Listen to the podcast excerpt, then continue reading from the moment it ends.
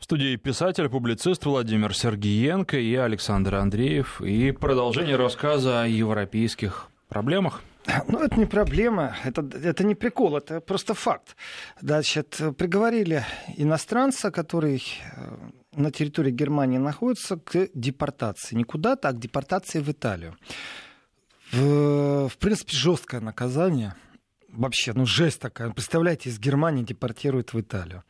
Может быть, там что-то есть скрытое, подводное. Это мало интересно в этой истории. Интересен другой факт. Когда полиция приехала выполнять э, законные требования, то есть человека должны под белорученьки взять и как минимум на границу сопроводить через депортационную тюрьму, без депортационной тюрьмы. Но тем не менее, общежитие, беженцев встала вдруг на его защиту. И все 200 человек, которые э, живут в этом общежитии, забаррикадировали входы, выходы, проявили определенную солидарность по принципу э, сегодня забрали его, вчера забрали того, а когда придут забирать меня, некому будет слово сказать. Так вот, стали на защиту, и полиция не смогла этого человека взять и отправить его в Италию. Значит, на следующий день событий, об, об этом событии говорилось очень мало. Почему? Ну, представляете, беженцы баррикадируются, сопротивляются полиции. Это значит, что неподконтрольная ситуация с мигрантами. Это значит, что даже тех, кого уже приговорили к депортации, невозможно депортировать. То есть вообще такой сильный прокол для МВД, для правительства Германии. То есть все, что они бравируют, что все у них под контролем, все это ложь вымысел. Поэтому не очень сильно в в СМИ раскручивалась эта информация о том, что произошло практически восстание в одном из общежитий, где люди проявили солидарность по отношению друг к другу и стали защищать э, собеженца, не знаю, это как по-другому сказать, человека, попавшего в такую же ситуацию, как они. И вот этот э, человек, которого должны были депортировать в Италию, он оказался лидером вот этих протестных движений. На следующий день полиция взяла побольше подкрепления и уже смогли сломать оборону. При этом я попробовал найти видео. Ну, как так может быть, что ни одного видео нету? Нет, есть только фотографии, при том далеко не лучшего качества. Но опять же, то ли в Европе никто не снимает на видео, то ли фильтрация какая-то сильная. Для меня это загадка. Как такие кричащиеся видео вдруг не раскручиваются? Я думаю, что и альтернатива для Германии бы с удовольствием такое видео пораскручивала бы, и Пегида, и, и просто э, там те, кто подписывали петицию о протестах, э, которые находятся в рамках загона против э, миграционной политики Меркель. Э, то есть, я думаю, ну, миллион человек точно бы перепостило бы это видео, как минимум, потому что они такие яркие.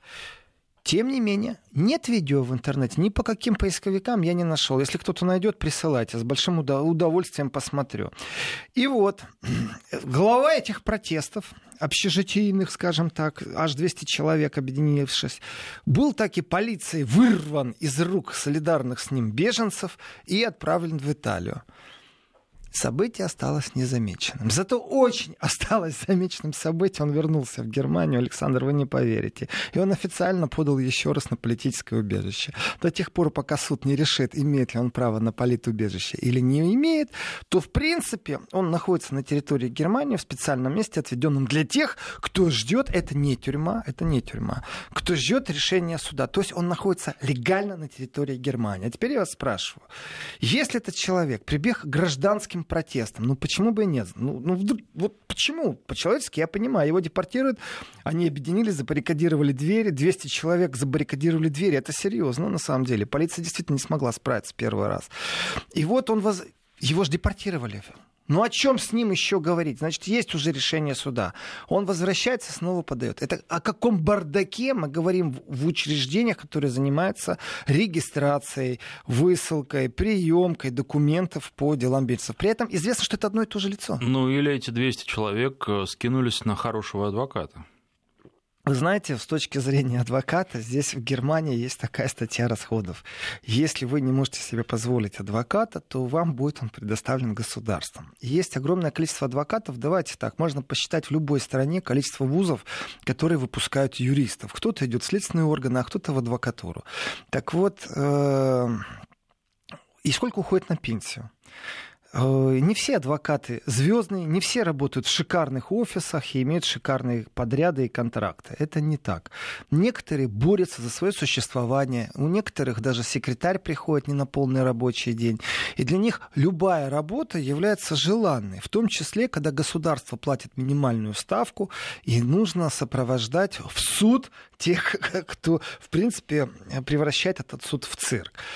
Э, так что насчет звездного адвоката вряд ли, а вот простой адвокат, да, конечно, он присутствует. И Нет, он... ну простой адвокат вряд ли так э, может что-нибудь придумать такое эдакое. Я вам скажу, есть механизм. Простой адвокат, вот тот, о котором я сейчас говорю, который нуждается просто в каждом клиенте, и у него нет вот таких-то звездных там заказов. Вот он действительно, сколько там судебное заседание будет оплачено, плюс поездка, разговор с клиентом, все это внесено, есть тарифная сетка. Таких нужно иметь ну, с дюжину в месяц, чтобы существовать нормально и оплачивать нормальный офис и нормальных э, помощников. А, в чем он заинтересован, такой адвокат? Адвокаты не стесняются об этом говорить. Он заинтересован в затягивании процесса. Потому что чем больше он будет раз присутствовать в суде, тем больше он зарабатывает денег. Ни больше, ни меньше. Просто затягивание, но юридически правильно затягивание. Соответственно, самый простой способ прийти, проиграть судебное решение, ну как, тебя же приговорили к депортации, значит, ты опять поедешь туда же, куда тебя приговорили. За нарушение, в принципе, за нарушение режима пересечения границы, даже если она невидимая, но тем не менее человек знает, что ему нельзя, пересекать границу, может быть нарушение э, не только административное, оно может быть и по-другому расценено, могут приговорить, например, там, к трем месяцам тюрьмы. Ну, например, все это, да. Что делает адвокат? Он подает на апелляцию. Он просто опротестовывает решение суда и ждет следующего заседания, следующего, следующей инстанции в этот момент тот, кто находится в, процессе тяжбы с государством Германия, все еще находится на территории Германии, официально ждет апелляционное решение, адвокат кассирует деньги, и вот эти деньги, которые выделены на адвоката, они государственные, они тоже из бюджета. И этих адвокатов в год такое количество, кто этим с большим удовольствием занимается. Я поехал по одному объявлению специально, чтобы узнать, как оно там. Ну что, что за адвокаты такие? Мне очень интересно. Объявление гласило, э, мы вам поможем в вашем процессе оставаться в Германии э, на любом доступном языке. Дальше идет пере, перечень языков на каком языке, в том числе стоял русский, польский, украинский.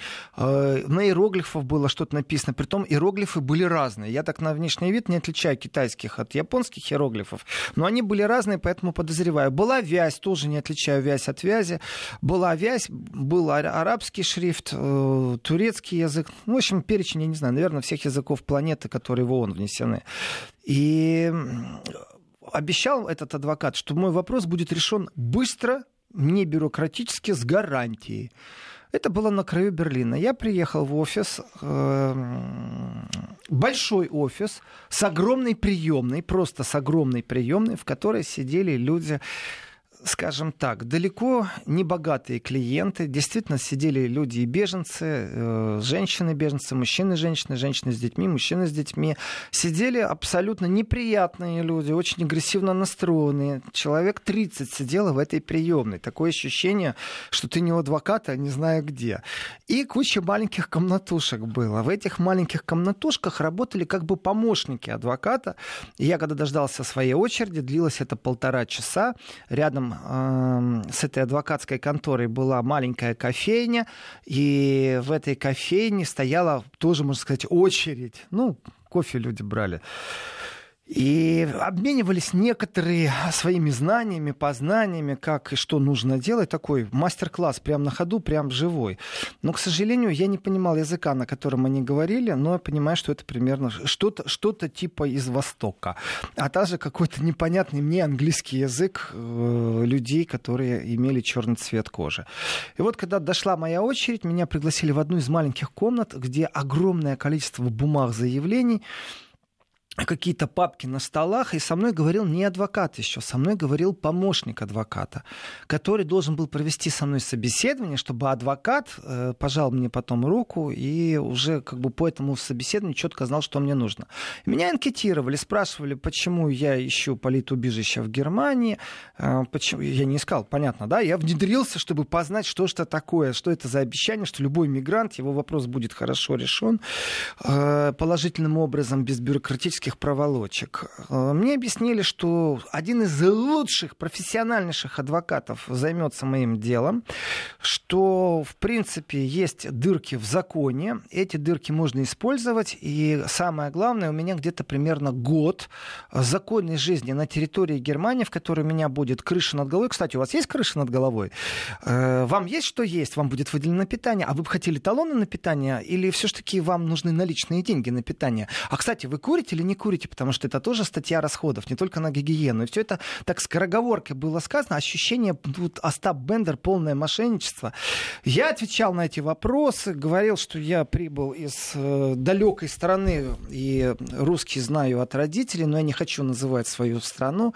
Пребывание, да, конечно, мы вас понимаем. Э, после чего мне дали документ, с которым я должен ознакомиться и подписать, и со мной уже непосредственно будет говорить не помощник адвоката, а адвокат. И это длилось еще минут 40, после чего э, меня провели в комнату, где уже сидел сам его величество, адвокат, обещающий год беспроблемной жизни в Германии. Э, он объяснил, что, в принципе, по факту протеста, о протестовании в суде и в разных судебных инстанциях, а также решения, можно затягивать, доносить какие-то документы. Год гарантированно я проживу официально в Германии. При этом, как мне уже было сказано, э, я могу не переживать о крыше над головой и еде. Э, после этого он меня спросил, спросил, почему я еще не подписал бумагу. И так, тоже такой момент был очень интересный, когда он говорит, «Э, ну вы уже подписали? Я говорю, я ее внимательно читаю, э, и некоторые слова я не понимаю по-немецки. А вы мне ее дали только на немецком языке. Он говорит, ну вы же так хорошо знаете немецкий. Я говорю, да, ну, ну вы говорили там на любом языке. Он говорит, к сожалению, по закону Федеративной Республики э, документ контракта должен быть подписан только на немецком языке, и у нас нет сопроводительного документа, но, в принципе, вам могут перевести устно, услуги переводчика стоит 40 евро. И, в принципе, подпишите документ, я занимаюсь вами, и поймите правильно, у меня другие клиенты ждут. А, я говорю, у меня тогда еще один последний, единственный вопрос. Скажите, пожалуйста, у вас внизу стоит 2500 евро, я должен внести авансом за ваши услуги. В принципе, у меня нет ни судебных дел никаких, ни, ну вот ничего нету. Почему я должен дать авансом? За что? Э, он мне сказал, что я шибко умен, э, умен, и на этом наш разговор заканчивается. Психанул э, и очень резко выбежал из кабинета, после чего зашли его помощники и попросили меня покинуть помещение. Цирк мошенничество и не большее плутовство. Но то количество людей, которое присутствовало в приемной, я понимаю так, что это каждый день. Каждый день туда не ездил, убедился только в том, что плутов адвокатов хватает, и на чужом человеческом горе есть те, кто зарабатывают деньги. И это не только похоронное бюро. Это и адвокаты, которые обещают вне бюрократическое оставание в Европе. И неудивительно, что с такими адвокатами человек, приговоренный к депортации, возвращается заново в Германию из Италии, снова там живет. Тогда что же говорить о тех, кто совершил уголовное деяние или имеет намерение уголовного деяния? Что же говорить о террористах? Это тема, которую я поднял, это безумно важная тема, о которой э, мейнстрим просто молчит, вот глобально молчит. Что делать со всеми пособниками терроризма, которые приговорены к мелким строкам? А еще что делать с теми, кто приговорен к малому сроку не только за пособничество, но еще находится в ответственности для несовершеннолетних. Это вообще огромнейшая беда, потому что они объединяются по интересам они объединяются по сговору. И их поведение в тюрьме, как сообщают тюремные психологи, является огромнейшей проблемой. Они солидарны по отношению друг к другу, они объединяются в эти кланы друг с другом. И что с ними делать, когда они покинут стены тюрьмы, это большая-большая проблема. И если человек может свободно перемещаться по Европе, то тогда я возвращаюсь к исходному посылу.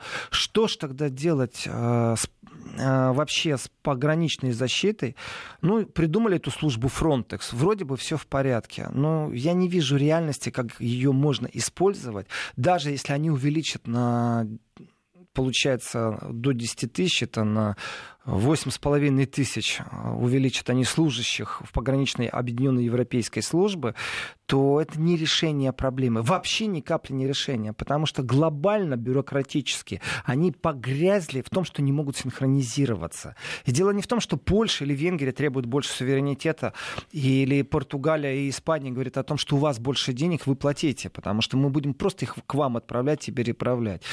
Э, дело в том, что глобально никто не знает, что с этим делать. И действительно, в тот момент, когда хлынул поток беженцев из Сирии, в этот момент, когда они сконцентрировались на границах Европейского Союза, это был буквально очень короткий период времени. Э, СМИ Германии подыгрывала и врала абсолютно четко известно было, что редактора, они одни картинки брали, чтобы публиковать в номерах, а другие картинки они не брали, которые были более правдивы и откровенно передавая атмосферу того, что творится на территории, э, на внешнем периметре, скажем так, на территории, которая не подвластна вот Германии. И именно в этот момент нужно было, вот скажем, с политической мудростью обращаться ко всем лидерам Евросоюза, быстренько всех собирать. Известное дело, когда им нужно, они собираются в течение трех дней. Не только министры иностранных дел, дел, не только министры внутренних дел, и главы государств собираются, и главы правительств собираются очень быстро. Называется внеплановые мероприятия.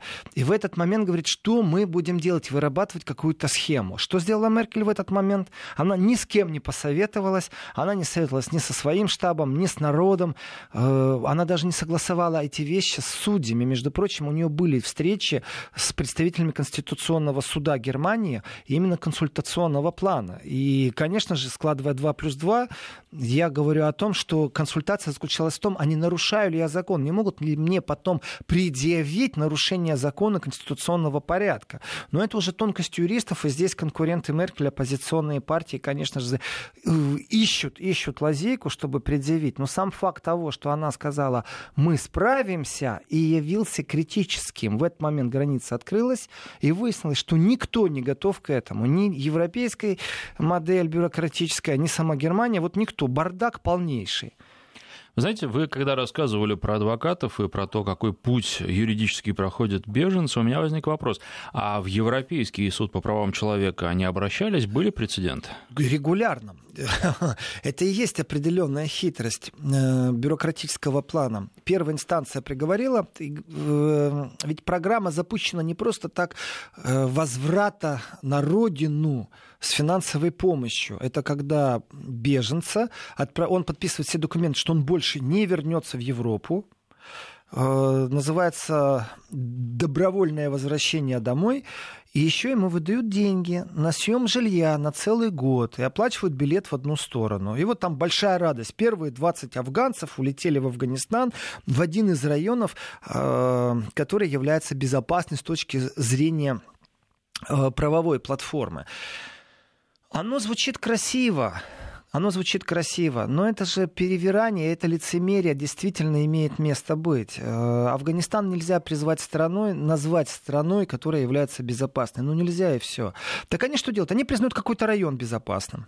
Все, этот район безопасен, а ты проверь, откуда ты приехал. Но ну, давайте так, хитрости беженцев, что перепрописаться в другом районе большая э, сложность или что? Э, это вопрос нерешаемый, докажите мне, что я не из этого района прибыл. Поэтому, когда первых 20 человек отправляли назад в Афганистан, ох, они добровольно согласились, э, самолет пустой летел, только 20 человек. Эта программа больше, ну, скажем так, была пиаровской рекламой для других, кто находится в определенном состоянии. Состояние называется такое подвешенности. Это когда ты ждешь решения первичной инстанции, тебе говорят, у вас в безопасном стране, можете возвращаться. Э, потом ты подаешь в суд. Суд ну, не может вот просто в течение полудня рассмотреть. Там очередь из таких, как ты. И судьи, даже если будут тратить 10 минут, то умножаем на миллион беженцев, которые прибыли, и получаем потрясающую цифру, сколько времени суды должны потратить. Суды переполнены этим. Суд выносит какой-то приговор. Дальше идет следующая инстанция. И так мы доходим до последней инстанции на территории страны. После этого у вас есть право подать в верхнюю инстанцию самого верхнего плана, это в Европейском Союзе, по правам человека, и дождаться официального письма, например, что ваша там, просьба отклонена. Не решение суда, нет. Что нету повода рассматривать, потому что вы, например, находитесь вне э, действия, вне юрисдикции Европейского суда по правам человека, потому что вы находитесь совсем в другой правовой э, траншее, которая называется беженец, и не имеет отношения к правам человека, они не нарушены в данном случае. Решение судебной инстанции там, является законным. Все, вот после этого вас уже могут депортировать. Но, тем не менее, вот адвокат, какой бы он пройдоха не был, э, тем не менее, он действительно прав, когда он говорит, что год он мог прогарантировать. А люди за этот год, на самом деле, вот честное слово, если открыть объявление о браке, э, вы себе представить не можете, какой бум в этом отношении. Э, фиктивный брак с точки зрения получения права оседлости, а дальше уже получение права на работу, и дальше человек действительно пробует выжить, устроиться как-то на работу э, и легально оставшись в Германии. Кто-то в кредит э, делает фиктивный брак. Это уголовное деяние, но тем не менее бум на рынке, потому что когда ты читаешь, а сама Исибн Буль Альдай Асад э, ищет подругу сердца, то ты понимаешь, что все хорошо, но в принципе это брачное объявление имеет имеющий определенный контекст. Но он нуждается просто в праве оседлости. И он его получит, если у него получится заплатить за это. Э, те замечательные турецкие семьи, которые складчину вывозят э, дядюшек, тетюшек, э, кузенов, каких-то кузин, это хорошие времена прошлого. Сейчас это абсолютно прагматичный бизнес-рынок. Он начинается именно с пиратства, с контрабанды человеческого тела, которая правдами-неправдами доставляется в Европу. Это первый шаг. Да, Дальше это адвокаты. Вроде бы как все легально, хотя не всегда порядочно, не всегда корректно. Дальше это рынок вот услуг э, брачный, который имеет в том числе и подоплеку очень интересную. Об этом писали статья называлась э, «И здесь румыны поспели» описывала о том, как румыны, которые живут э, на территории Германии, как они предлагают свои услуги на рынке брачных услуг, чтобы закрепиться в Европе. Не обязательно это нужно делать э, в Германии. Распишитесь с румынкой в румынском посольстве, которое живет в Германии. То есть контрабандный рынок вот этих вот нелегальных услуг, он расцвел за это время. Это не является доминантно-массовым процессом. Доминантно-массовым это вот другое. Это самая большая проблема, не это. Те люди, которые хотят работать, они найдут себе по концовке работу, и они будут работать, они интегрируются или их дети интегрируются. Ничего страшного с этим нету. Опасность, это самая большая опасность, это в скрытой угрозе терроризма, с которой никто не может справиться. То, что появились за последние годы огромное количество проповедей на на немецком языке, на французском языке где призывают к радикальным действиям э, мусульман, это, конечно, катастрофическое действие, с ним невозможно справиться на том уровне бюрократии, который существует. И, конечно же, вопрос сертификации имамов, этот вопрос давно назрел, и он во Франции по одному решается, в Германии по другому. Вот здесь как раз я за брюссельскую вертикаль. Но только, к сожалению, ее нету как таковой, когда она нужна. Если уж депортировали, то чтобы было так, чтобы он из Италии в Германию не мог вернуться, и чтобы Италия его высла еще дальше хорошие. Тоже нет этого. Поэтому у них очень специфическая бюрократическая такая вертикаль брюссельская. Делаем небольшой перерыв на выпуск новостей, после него продолжим. 12 часов 34 минуты в Москве. В студии писатель-публицист Владимир Сергеенко и Александр Андреев. Владимир, ну, во-первых, вы говорите, что не хотят беженцы ехать в Италию. Чуть раньше я обратил внимание на ваши слова о том, что в Италии дела с финансовой точки зрения обстоят хуже, чем в Греции.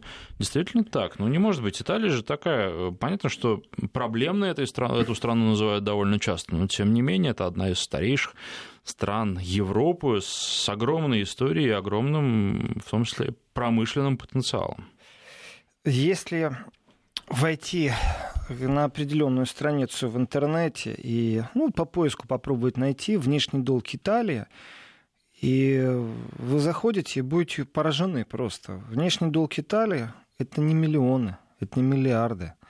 Это уже больше двух э, триллионов.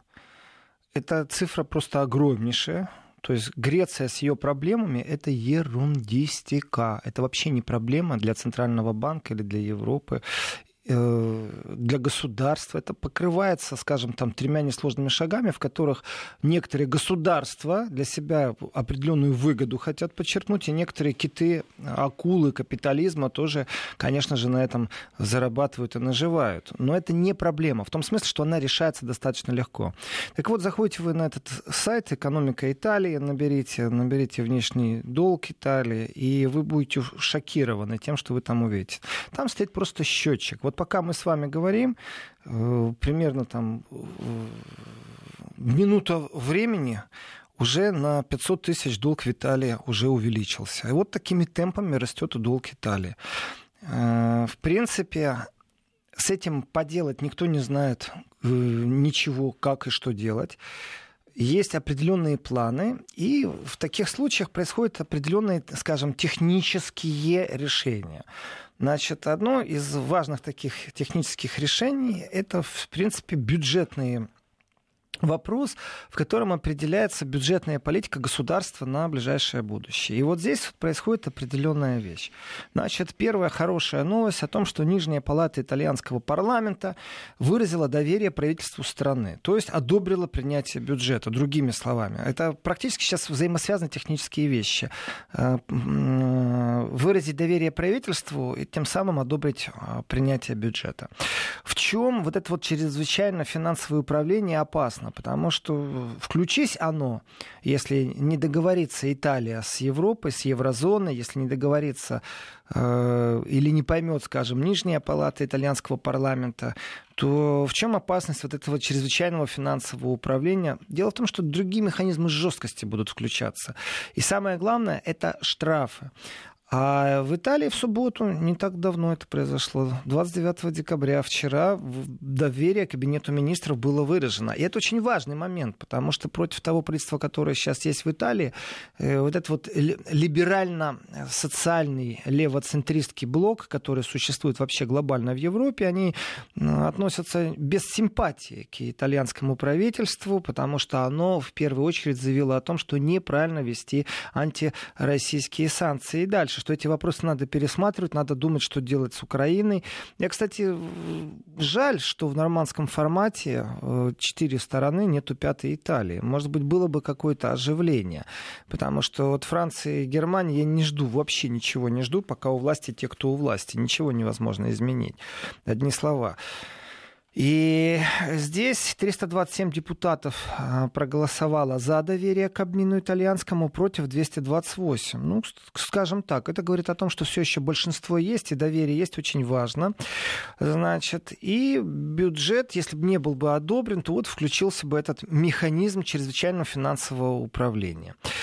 Тогда это и внешний конфликт, и внутренний конфликт. Внутренний конфликт, понятно, здесь все очень просто, и особо умничать не надо, просто развал правительственной коалиции и новые перевыборы. Ну, в Италии это нормальная вещь, там, у них правительство меняется Э, это не такая большая проблема, как в Германии. Они привыкли жить, передавать друг другу палочки правления, все в порядке. Это в Германии как остановились, так все и стоят, никто не знает, что делать. Так вот, внешний конфликт, который удалось отрегулировать, он не так давно отрегулирован. Дело в том, что выйти за рамки того бюджета, который предписан Евросоюзом, а вот здесь мы уже начинаем говорить о брюссельской вертикали, там есть четкие правила. И эти правила, вышел ты за них, тебя штрафуют. И договориться с Брюсселем чтобы Брюссель не штрафовал дополнительно Италию в связи с превышением допустимого дефицита госбюджета, это была достаточно такая тонкая дипломатическая работа, комплимент итальянским, в первую очередь, дипломатам, итальянскому правительству, которые смогли договориться, чтобы их не оштрафовали. И вот из-за того, что их не оштрафовали, именно поэтому, я считаю, им и выразили доверие. То есть вначале они договорились в Европе о том, что они могут Э, вот тот бюджет утвердить, который они предлагают. Разговор, кстати, вот так кажется, все это ерунда, не ерунда, но я вот не люблю, когда говорят какими-то цифрами непонятными. Но смотрите, дефицит бюджета там должен, не должен превышать с точки зрения Европы 2,4. Э, а правительство «Время» говорит о том, что у них будет 2,4. То есть разговор идет о, вообще-то о десятых и сотых бюджета кажется, ерунда. Вот я очень не люблю, когда политики начинают, мы увеличим там бюджет, мы увеличим реформы, говорят какими-то процентами. Да нормально, объясни мне, о чем речь. Нормально, объясняю. Разговор идет, между прочим, всего лишь навсего о 3,6, а, даже десятков процентов. Значит, э, после запятой, то есть 0,36, вот так вот оно звучит. Что ж это за такие 0,36 э, сотых, которые вот такие важны? В чем суть? Почему Брюссель может за это оштрафовать? Ну хорошо, если э, есть просто правила предписанные, которые обойти нельзя, ну до свидания, все, вон Брексит или Италоксид, и вышли и до свидания сказали. Но ведь хочется и кредит в Евробанке взять, чтобы выровнять как-то ситуацию. Так вот, если мы пересчитаем внешний долг и поймем, что вот эти вот 0,36%, это ни много и ни мало, это больше 10 миллиардов евро на самом деле. Вот о такой сумме разговор идет. И если затянуть бюджетный поясок Италии, то, конечно же, выстраивается определенная вещь, в которой видно, что эти 10 миллиардов, они являются ключевыми. Э, откуда их взять? Э, Европа их должна дать, Центральный банк, Международный валютный фонд. Италия должна как-то начать выстраивать. Давайте так, даже если разговор идет о 10 миллиардах. А долг все-таки э, у них является бюджетный 2 триллиона то ну никак даже в ближайшие 10 лет 100 миллиардов не спасают от этих внешних долгов. Но, тем не менее, мы говорим о тенденции, об оздоровлении экономики. И все-таки госдолг есть у многих стран, ничего страшного. Просто в Брюсселе он предписан, он не должен превышать. И если он пару лет подряд превышает определенную процентность, то тогда государство получает определенную, определенный статус, и действительно штрафные меры включаются из Брюсселя, то, что никому не нравится. И получается так, что выторгов вот эти вот дополнительных 0,36%, э, то есть десяток миллиарда евро, это важно. Вот важно озвучить эту сумму 10 миллиардов. Это чуть больше получается. Э, правящая коалиция в составе вот движения «Пять звезд» и Лиги может сделать свои предвыборные обещания не сказкой, и превратиться не из популистов, а превратиться реально в реформаторов. Вот эта претензия, что вот правые силы, консервативно-правые силы, что они популисты, мол, обещают и не делают, вот сейчас у них благодаря вот этим 10 миллиардам, и конфликт был именно зарыт в этих 10 миллиардах. Если у нас нет этих 10 миллиардов, тогда наши обещания популистские. Мы пообещали, не сделали. Если они у нас есть, то правительство работает дальше, Италия работает, мы выкручиваемся, совместно с Европой работаем, с Европейским Центробанком, о том, что мы можем делать. А что обещала вот, Лига и что обещало движение 5 звезд? Первое. Они обещали гарантированный базовый доход. Это очень мощная вещь, гарантированный базовый доход. То есть минимальное социальное пособие, э, минимальная пенсия. То есть э, это определенное повышение стандарта уровня для определенных э, ниш человеческого существования в Италии. Второе. Понижение пенсионного возраста.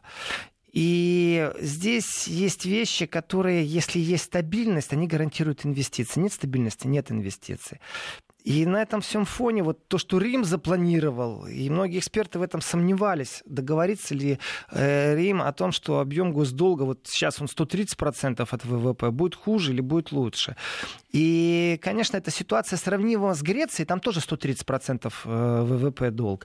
Но, тем не менее, в Греции общая сумма экономики, она чуть-чуть иная, она намного меньше, чем в Италии. И почему вот так вот с тревогой смотрелось на все это? А дело в том, что Европа могла продемонстрировать свое нежелание сотрудничать с властями. Вот с Брекситом уперлись и говорят, мы хотим так и не иначе. Мы не будем идти ни на какие уступки Брекситу. Это же вы хотели отвалить из Европы, Великобритании. Вот и вперед мучитесь, страдайте. Вот здесь вот Европа пошла на определенные уступки. Хотя если бы она не пошла, в принципе, Италия чем могла шантажировать? С одной стороны, Европа шантажирует правительство Италии. Мы не идем на уступки, мы накладываем на вас штраф. Мы не согласны с вашей бюджетной линией. Ваши экономисты не смогли нас убедить. Ваша программа нас не удовлетворяет. Э, в принципе, правительственный кризис в Италии. В принципе, это значит, что те, кто сейчас у власти в Италии, они э, будут организовывать новые выборы. Но у Италии тоже было оружие очень сильно во всех этих переговорах. А пошли бы кому из еврозоны, как Великобритания, на все четыре стороны? Вести ФМ. Совсем небольшой перерыв на наших волнах, а теперь продолжаем. Писатель-публицист Владимир Сергеенко. И Италия достаточно искусно смогла создать такой вектор, который не сильно раздувался. То есть не так, чтобы мы, итальянцы, выходим из Евросоюза. Нет, они сделали очень аккуратно, я бы даже применил слово деликатно. Деликатно была запущена идея, кому надо, тот был с ней ознакомлен. Такие вещи есть. То есть мейнстрим поет песни одни, а политики прекрасно знают. Вот все, что касается Украины, политики прекрасно знают о коррупции, прекрасно знают о нарушении прав человека, о том, как журналистам существуют, с какими проблемами. Но об этом же не говорит мейнстрим, не говорит. Политики знают? Знают. Вот точно так же Италия поступила в данном случае, не используя мейнстрим, даже не делая попытку, не поднимая попытку, то есть максимально не провоцируя противостояние внутри страны, тех, кто является проевропейских взглядов или выхода из Европы. И действительно, здесь уже я и Юнкера вспомню, который говорит о том, что, ох, вы, европейцы, лицемеры, а там как что сразу начинаете говорить о собственном суверенитете. Так вот, э, итальянское правительство достаточно деликатно и тонко ребенка запустила линию, ну хорошо, если вы нас поставите в условия, что у нас в стране начнутся волнения, то мы поставим тогда на вопрос о пребывании Италии в еврозоне, и в Евросоюзе. А вот если бы Италия вышла, то тогда можно смело говорить о тенденции, тогда можно говорить о э, проблеме распада Евросоюза, то есть Евросоюз бы потерял бы некоторые окраины уж в любом случае точно, и перешел бы к другому виду существования. По крайней мере, дрожь бы настала очень сильно, потому что это уже было бы не тревожный звоночек, а тенденция настоящее землетрясение. И вот здесь вот, конечно, выкручивание рук, с одной стороны, с евросоюзной, что мы на вас наложим штраф, с другой стороны, итальянская, что мы начнем думать, мы начнем думать о том, как выйти из Евросоюза. А, и Евросоюз, конечно же, испугался, потому что это уже страшноватенько было. Не самые сильные экономики побегут из Евросоюза, а именно те страны, которые стремятся к независимости, чтобы не стоять в одном ряду, когда санкции вводят. Потому что санкции против России — это автоматически санкции против определенных итальянских бизнес-кругов. Автоматически сразу. И в этом отношении суверенитет и независимость, конечно же, нужны. Между прочим, Греция много раз говорила о том, что если она ведет только... Вот прагматично с экономической точки зрения назад свою греческую валюту, все, будет им счастье. Понимаете, лира, драхма — это замечательные вещи. Они могут тогда сами регулировать, сколько они печатают денег и какая у них инфляция. И в этом отношении глубоких познаний в экономике не надо. Да, может что-то обрушится, да, вы не понимаете, но это тонкости, которые не влияют на электорат, на вот решение прямо здесь и сейчас тому, кто кому объясняет, слушайте, да мы просто будем суверенны. И здесь настолько глобально отличаются взгляды финансистов и экономистов, что никто не знает, где правда. Одна модель говорит о том, что жестко жесткость евровалюты, она хороша для центра, тогда центр, это в виде ну, Германии и Франции, они должны по логике вещей как-то делиться с бедными странами своими доходами. Но они же этого не делают. Они дают в казну Евросоюза, а Евросоюз уже должен распределять на определенные вещи. Но при этом он опять же говорит, мы, мы готовы распределять, но вы должны нам тоже прогарантировать и ввести определенные правила игры. И здесь начинается изменение вот пенсионного возраста, э, социальных отчислений, э, отчислений, ограничение количества часов, э, которое предписано законом по э, трудозанятости, сколько длится часовая неделя, в рабочем смысле слова. То есть 48 часов, 42 часа, 38 с половиной. Это все нюансы, но это нюансы, они не маргинальны, а они важны в данном случае для Греции, для, в данном случае для Италии. В Италии изменилась жизнь, действительно. Люди стали больше работать. Это не всем нравится. Работать нравится, ну, когда зарабатываешь, а не когда на месте топчешься. Так что в этом отношении кризис итальянский, вот, вот сейчас его нет. Гарантирую, что они не будут выходить из Европы, потому что на них никто не наложил штрафных санкций. Они договорились, они урегулировали в первую очередь вопрос с Брюсселем. Во-вторых, э, очень важный момент, что все-таки Нижняя палата итальянского парламента э, выразила доверие правительству. Это очень важный момент. Так что никакого итальянского выхода из Евросоюза в ближайшее время не будет.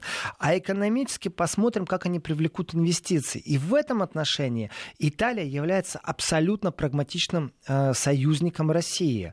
Э, не только потому, что там именно сейчас это правительство, а потому что экономически э, не так много инвесторов, которые готовы входить или покупать итальянские товары, рассматривать совместные проекты.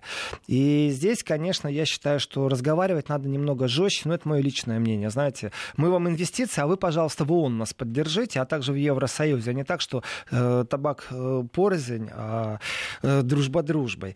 Потому что вот одно из хороших новостей, тоже уж коль говорю о бюджете, это Оттингер, это еврокомиссар по бюджету, э, сказал, что Северному потоку-2 быть, и ничто ему не помешает. Это хорошие новости, потому что, скажем так, глава финансового двора Евросоюза, когда такие вещи говорит, да, он немец, да, он э, и с Меркель знаком, но в данном случае он заявил это как еврокомиссар, и в, в контексте всей фразы стоит, что несмотря ни на какие усилия США, это очень важное заявление. То есть э, Здесь можно говорить об определенной мудрости и немецкой прагматике, э, которая на место еврокомиссара, главы по бюджету, э, имеет человека близкого по духу и понимающего проблемы немецкой экономики, скажем так, а не какого-то обыкновенного выскочку-популиста, который будет что-то кричать, что выгодно политике мейнстриму, а также всем спекулянтам.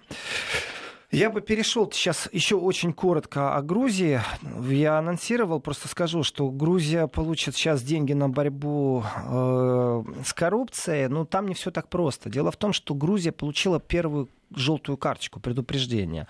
Без виз для грузинов может закончиться.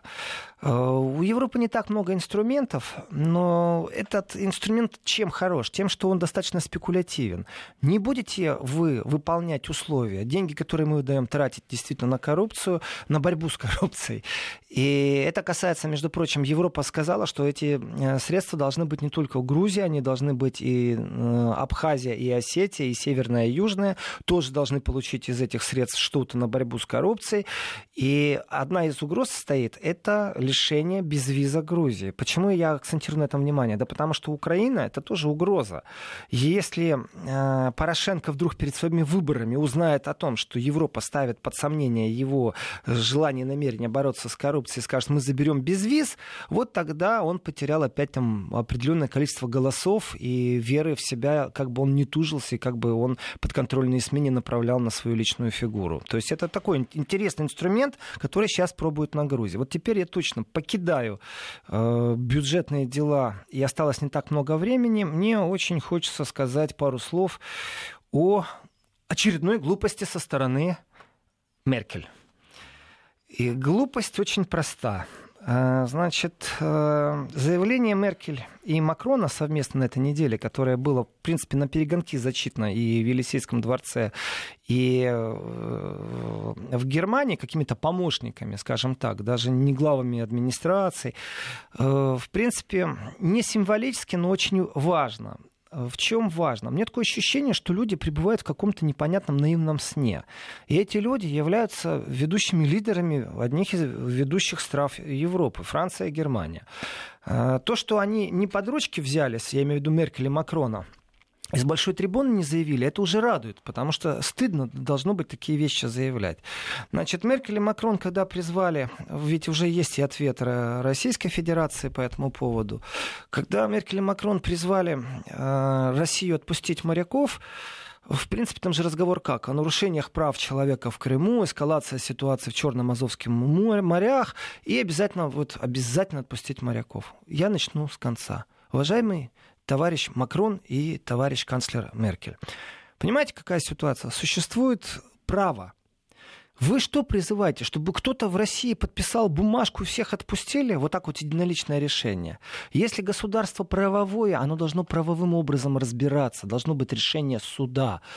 И только суд, и еще раз, суд может признать состав преступления или не признать. Может, у вас на Западе так можно заклеймить, там еще без решения суда, Россия виновата, уже там в Солсбери всех отравила. Россия виновата, влезла в какой-то компьютер. У вас решений суда нету. Вы можете, если у вас по факту взлома серверов и компьютеров э, в правительственной почте подозревается Россия, то вы можете судом приговорить неизвестных личностей. Это практикуется. Есть решение суда, которое признает вину того или иного субъекта, объекта. Вы же этого не делаете, вы клеймите, говорите, вот виновата Россия. Нашли виновных, молодцы. Но Почему вы считаете, что кто-то должен без суда и следствия кого-то отпускать? Вы призываете к судебным мероприятиям, к погорению каких-то вот этих вот судебных мероприятий, чтобы было вынесено решение, чтобы не затягивались. А вы знаете, почему они, Александр, не призывают к, э, к ускорению судебных э, вот, каких-то решений? Знаете почему? Да потому что есть только что опубликованный э, мониторинг организация называется Internationale Gesellschaft für Menschenrechte. Это общественная организация, занимающаяся мониторингом прав человека, со штаб-квартирой во Франкфурте на Майне. И именно эта организация опубликовала о том, как затягивают суды на территории Украины. Не по правовому, что это специальная тенденция затягивания судов на Украине.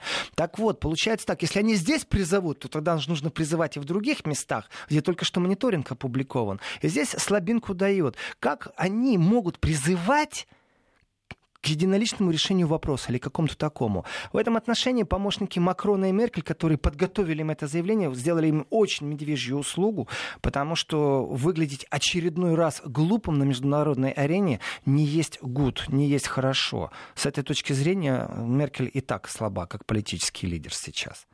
Но она же уже сказала, что уходит. Может быть, для нее сейчас это не так важно? Ну, важно, не важно. Есть общественный опрос. Значит, одна третья немцев желает того, чтобы Меркель э, не доработала до конца своего канцлерского срока. В принципе, это очень много. Э, ведь желание того, чтобы ей объявили импичмент, это новые тенденции. И одна третья, это, давайте так, это пока еще подножки не стали ей говорить, ставить, пока не произошло какого-то комитета или подкомитета в Бундестаге с расследованием правомочности ее действий, когда она впускала мигрантов. Но там есть и другие нюансы, которые могут повсплывать, где и как что Меркель делала, о чем а, минстримовские СМИ не сообщали. И в этом отношении очередной раз выставить себя глупым, это неправильно неправильно. Это ошибка, при том, что, я бы так сказал, простым человеческим языком, это подстава. Это подстава. В последний момент они договорились с Макроном, что они вдвоем идут на этот э, шаг. Но, в принципе, очень глупый и необдуманный шаг с их стороны. Писатель, публицист Владимир Сергеенко. Спасибо.